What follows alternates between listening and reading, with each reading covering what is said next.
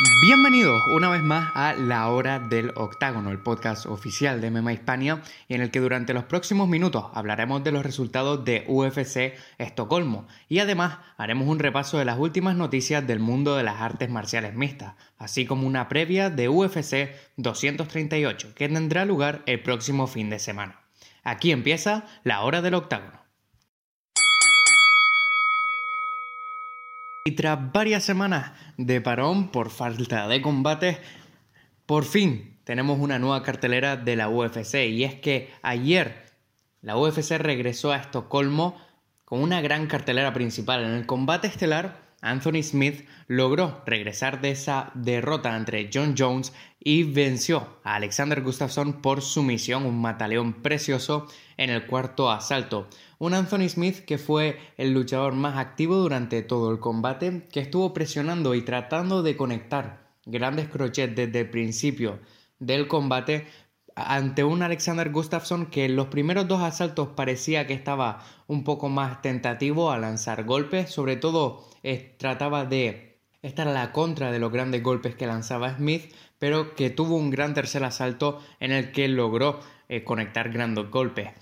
Pero en el cuarto asalto, Anthony Smith, tras una serie de intentos de derribo, finalmente logró encaramarse a la espalda de Gustafsson, introducir los ganchos y finalmente conseguir el mataleón en el cuarto asalto. Se convierte así en una racha de dos derrotas consecutivas para Alexander Gustafsson, que también había perdido el pasado diciembre contra John Jones, y veremos qué depara su carrera a partir de ahora. Dijo que si no lograba vencer a Anthony Smith, muy posiblemente su carrera estaría en el aire o al menos consideraría retirarse y veremos eh, qué es lo que anuncia durante las próximas semanas. También en esa misma cartelera tuvimos un gran combate un gran minuto de combate porque Alexander Rakic logró vencer a Jimmy Manua en el primer minuto del primer asalto por un KO impresionante, una muy buena patada alta de izquierda que dejó noqueado a Manua desde el principio. Así Rakic logra encarrilar una racha de cuatro combates consecutivos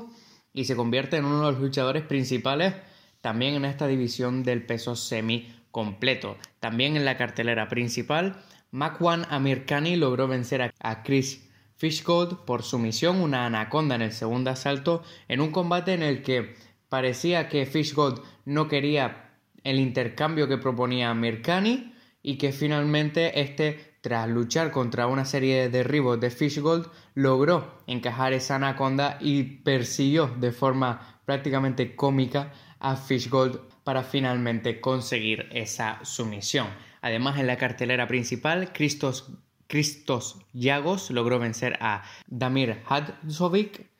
por decisión y Daniel Taymor logró vencer a Sung Bin Jo también por decisión unánime. En la cartelera principal, en lo que fue el primer combate de la noche, pudimos ver el segundo combate de Joel Álvarez, el luchador español, en la UFC había perdido su primer combate en la compañía, pero aquí sí que logró vencer a Danilo Velardo por KO técnico en el segundo asalto. Vimos a un Joel Álvarez mucho más tranquilo, que estaba relajado, confiaba en sus habilidades dentro del octágono y aún así tuvo una serie de eh, mismos errores que ya vimos en el primer en el primer combate, sobre todo en la movilidad de su cabeza después de los intercambios y no le vimos buscando esas sumisiones o ese juego, ese gran juego de Jiu-Jitsu que tiene evidentemente también porque Danilo Velardo es muy buen wrestler, iba a llevar el combate a la lona y de esto se aprovechó Joel Álvarez que con un gancho de su mano izquierda logró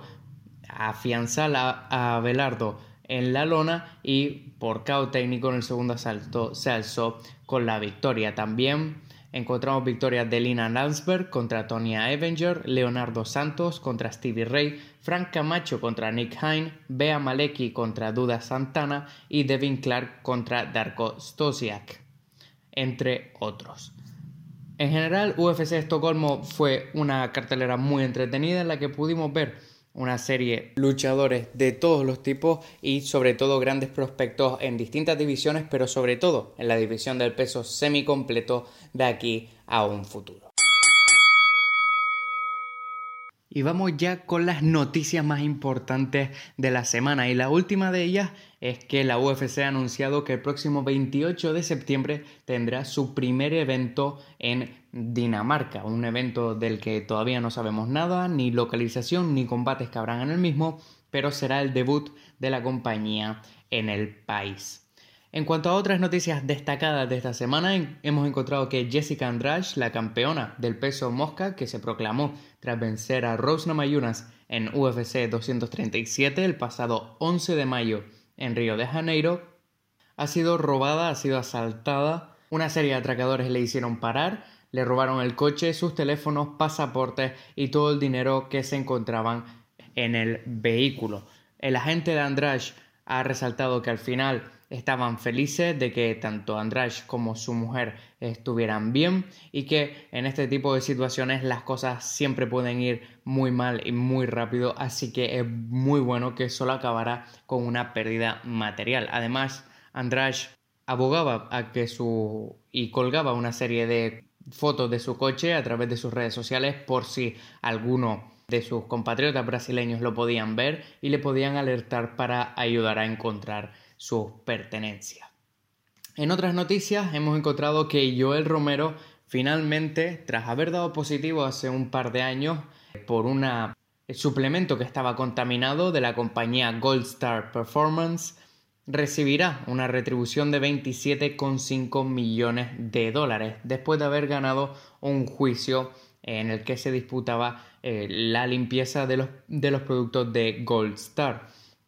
Evidentemente deberemos esperar durante los próximos meses para saber si este será finalmente el pago que recibirá Romero, ya que la compañía no tiene esos 27 millones y lo más seguro es que este caso le haya hecho entrar en, en bancarrota, pero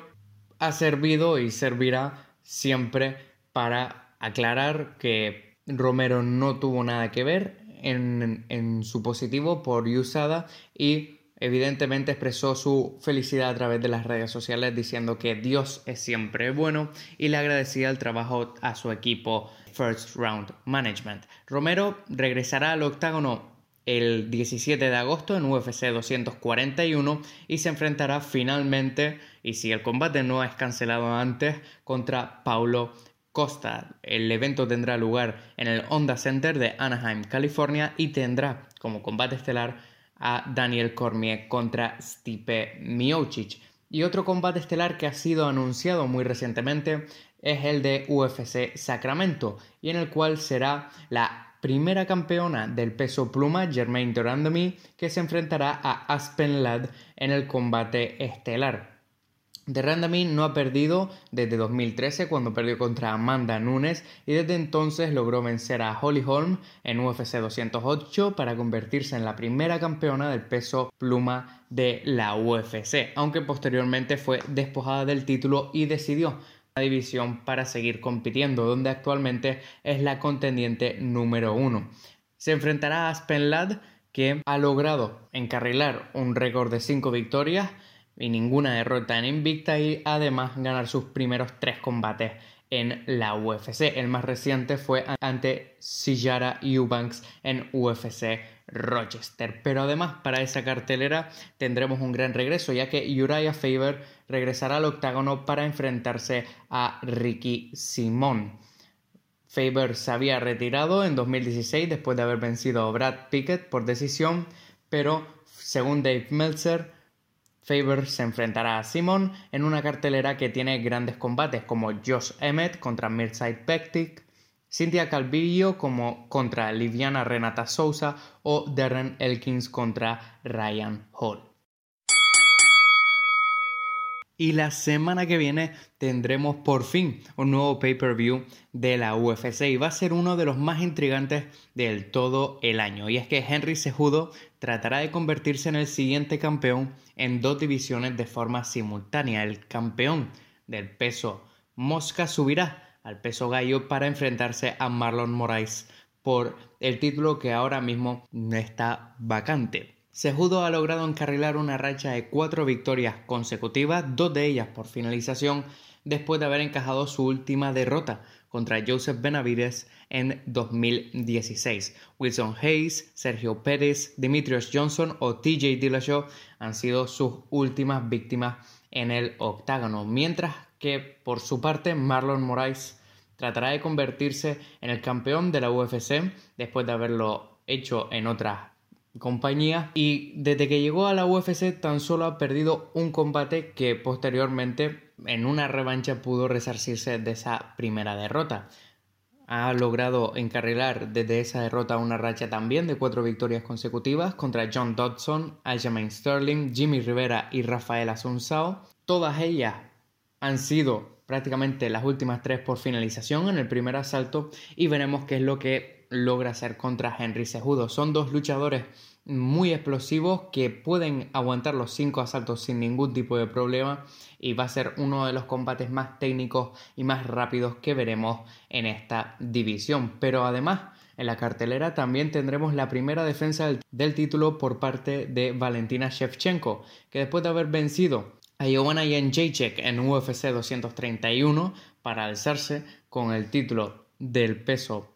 mosca, ahora se enfrentará a Jessica Evil Eye, que desde que bajó una división ha logrado encarrilar una racha de tres victorias consecutivas. Las tres por decisión, pero suficientes para establecerse como la principal contendiente de la división. Pero sin duda alguna, a pesar de estos dos combates por el título, hay un combate que todo el mundo está esperando. Y es un combate que se hizo a última hora y que va a ser clave para la división del peso ligero. Y es que Tony Ferguson regresa después de haber vencido a Anthony Pettis el pasado octubre y se enfrentará a uno de los luchadores más reconocidos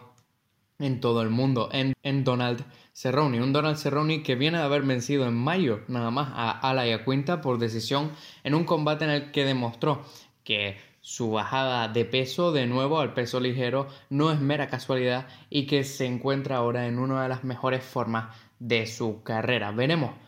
quién se alza campeón, quién de los dos podría ser el siguiente contendiente, evidentemente después de Dustin Poirier para Khabib Nurmagomedov, si es que este logra unificar los títulos y seguir siendo el campeón para cuando se enfrenten contra uno de estos dos. Pero además UFC 238 tiene una cartelera muy interesante. En la cartelera estelar también encontramos a Jimmy Rivera contra Peter Yan, a Taito Ibasa contra Blagoy Ivanov y un combate que también va a ser clave para su respectiva división. Y es que Tatiana Suárez se enfrentará a Nina Anserov y será un combate que podría decidir cuál será la siguiente contendiente para la división del peso paja. Y además tendremos combates como Carolina Kovalkiewicz contra Alexa Grasso, que es un gran salto en el calibre del oponente para Grasso, o Ricardo Lamas contra Kelvin Cater, además de Joan Calderwood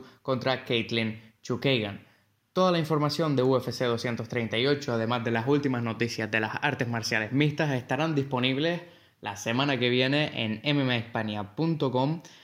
además de nuestro típico análisis en nuestro canal de YouTube. Pero hasta aquí llega esta hora del octágono. Yo soy Adrián García, redactor y editor de MMHispania.com y esto ha sido la hora del octágono.